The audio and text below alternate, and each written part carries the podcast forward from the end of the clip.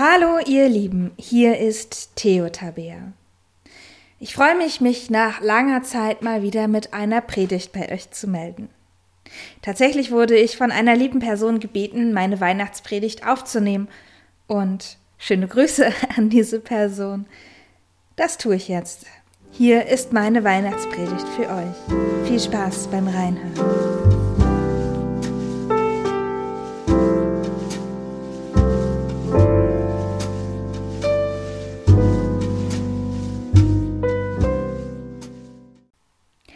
Liebe Podcast-Gemeinde, frohe Weihnachten. Es sind doch irgendwie auch besondere Weihnachten. Natürlich haben wir Corona nicht besiegt, aber nach all den Lockdowns und nach dem, was wir auch geschafft haben in der Abwehr und Überwindung des Virus und seiner Gefahren, naja, da können wir doch vielleicht sogar ein bisschen stolz auf uns sein.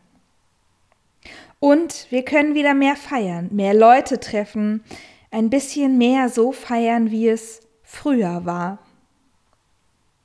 Ich lade euch ein, die Stimmung, die Atmosphäre und diesen besonderen Zauber zu genießen, ganz bewusst hier zu sein, Gott gegenwärtig zu spüren. Ich habe an das erste Weihnachten gedacht, Besonders zauberhaft und glanzvoll war es ja nicht. Für Maria und Josef schon gar nicht, denn sie mussten sich auf eine weite Reise machen. Sie wurden abgewiesen, standen vor verschlossenen Türen. Nicht besonders zauberhaft und glanzvoll war das. Ich kann mir vorstellen, sie haben sich eher müde gefühlt, müde, ausgebrannt und verzweifelt. Und wie war es wohl für die Hirten auf dem Feld? Erst werden sie mitten in der Nacht von einem übernatürlichen Wesen geweckt, und das mit diesem blendend hellen, grellen Licht. Und hey, die hatten echt Angst. Es war sicher nicht unnötig, dass der Engel sagen musste, fürchtet euch nicht. Ja, sie hatten richtig doll Angst. Sie waren erschrocken und erschüttert. Ja, und trotzdem Trotzdem entscheiden sie sich zu gucken, was eigentlich an dieser Story dran ist, von dem der Engel redet. Sie wollen die Geschichte sehen, die da verkündet wurde. Ich denke, sag mal, zweifeln Sie nicht vielleicht auch ein bisschen? Wollen vielleicht gerade skeptisch überprüfen, was man ihnen da auftischt. Vielleicht sind es ja Fake News. Vielleicht haben sie sich auch erstmal gestritten. Sollen wir die Herde allein lassen oder mitnehmen? Vielleicht geht erstmal nur einer und die anderen bleiben hier. Und ist es die Reise überhaupt wert? Mitten in der Nacht. Man könnte ja auch bis morgen früh warten. Naja, sie entscheiden sich. Womöglich siegt dann auch die Neugierde ein bisschen zu gehen, nachzusehen, die Herde mitzunehmen, Sack und Pack und auf nach Bethlehem geht's, einem Stern folgend. Ich frage mich, ob das ein so sicheres Navigationssystem war. Aber auf jeden Fall, sie kommen an. Sie hoffen, dass keine Wolken aufziehen, dass der Stern sich nicht anders entscheidet, dass er sie sicher nach Bethlehem bringt. Sie kommen an. Bei dem Stall in Bethlehem. Ein Stall. Mit Tieren und Stroh und Tierfutter und dem, naja, was Tiere halt sonst so machen. Ein Kind liegt in einem der Futtertröge. Es schreit und quengelt. Die Hirten gucken sich an. Hat sich die Reise überhaupt gelohnt? Sind sie irgendwo falsch abgebogen bei Navigationssystemen? Weiß man ja nie so ganz und so ein Stern. Hm? Vielleicht hat der Engel sie auch einfach ein bisschen verarscht. Engel, denken die Hirten, und sie heben den Kopf. Engel schweben auch über dem Stall und sie singen Ehre sei Gott in der Höhe. Hell leuchtend und wunderschön sind sie. Ja, die Engel, sie leuchten in Gottes Licht. Das Licht Gottes. Es scheint herab auf den Stall, in die Krippe, auf das kleine Baby. Es wird ruhig und Maria nimmt es auf den Arm. Josef streichelt seiner Frau über den Rücken.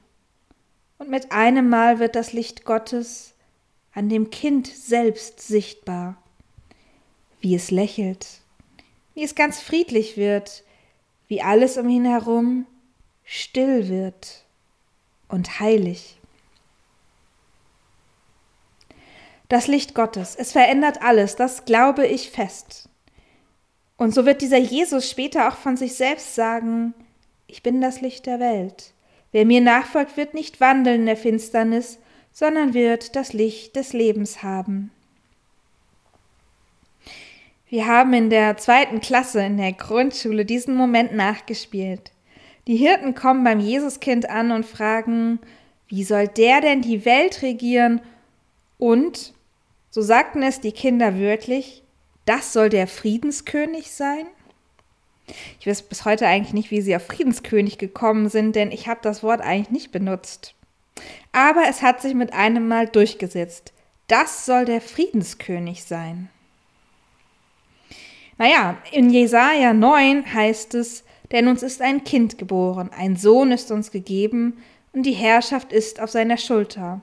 Der heißt Wunderrat, Gott Held, ewig Vater, Friede Fürst.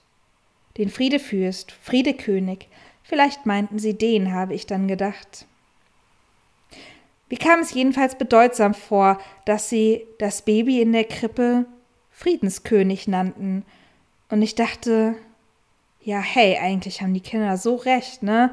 Im Moment brauchen wir nichts mehr als einen Friedenskönig. Wie sehr würde ich mir einen König des Friedens wünschen. Und ich erinnerte mich ans Frühjahr. Hier in Arnoldshain hat es da geschneit.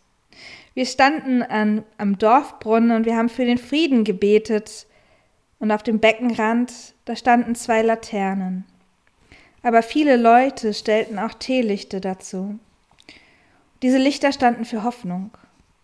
Und ich denke auch, dass jedes Licht irgendwie dafür steht, dass Gottes Licht hindurchscheint. Ich glaube, in diesem Licht, im Licht Gottes die Welt zu sehen, das ändert alles. Es schenkt der Welt so viel mehr Bedeutung, mehr Frieden und mehr Tiefe. So wie es in der Szene im Stall ist. Es ist doch nur ein Kind in einem Futtertrog in einem schlichten Stall, könnte man denken. Aber wenn das Gotteslicht in diese Szene scheint, wenn Gottes Licht aus dem Jesuskind selbst herausscheint, ja dann, dann wird alles still und friedlich und ruhig. Dann sehen wir ihn vor uns, den König des Friedens. Leider ist es so mit dem Licht, dass es auch immer Schatten wirft. Gott hat den Schatten und das Böse nicht gewollt. Er hat nicht sein Ja dazu gegeben. Er hat Ja gesagt zum Licht. Und der Schatten ist eine Konsequenz daraus. Schatten gibt es viele in unserer Welt. Dunkelheiten und Krisen, die wir durchschreiten müssen. Und es ist auch wichtig, sich mit ihnen zu beschäftigen. Wir können uns nicht immer ablenken auch wenn wir uns natürlich mal Ruhe gönnen dürfen.